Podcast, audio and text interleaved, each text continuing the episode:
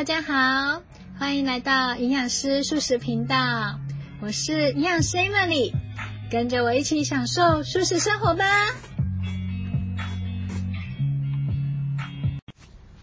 今天是四月二十五日，大家知道是什么日子吗？是德国的植树节。那大家猜猜看，台湾的植树节是哪时候呢？嗯，是三月十二日哦。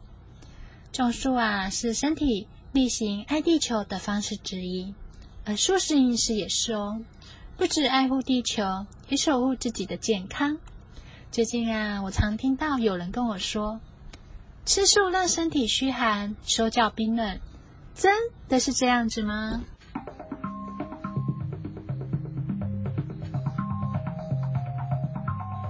我们来想一想，真的是这样子吗？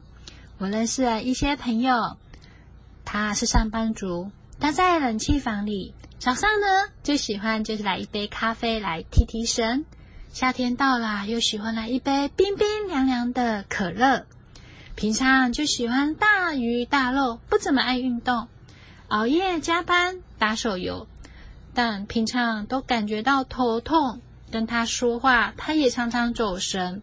外表看起来呢是燥热。但体质呢是虚弱的，所以啊，这种体质的人是阴虚燥热的体质哦。这些人啊，反而要多吃一些干凉、滋润、生津、养阴的食物。而这些食物呢，大多来自素食哦，就像西瓜、番茄、绿豆、黄瓜，还有海带，这都是非常适合吃的。相反的。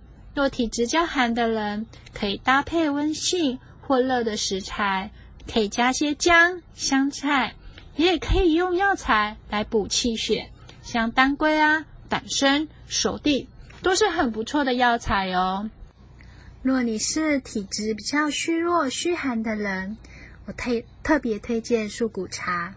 我第一次吃这料理的时候是在马来西亚，这风味啊，实在令人垂涎三尺。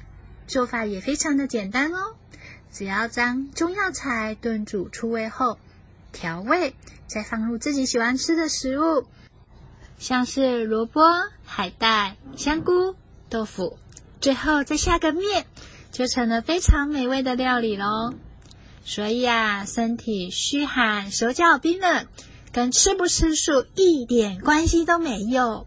这要看你的生活形态跟平常吃的东西习惯哦。以上是我的分享，喜欢我的节目可以订阅我，在 Podcast 留下五星评论，推荐给其他的观众。你也可以用行动支持我，一次性或一个月的赞助，让营养师素食平台持续运作。也欢迎大家留言告诉我你对这一集的看法及问题。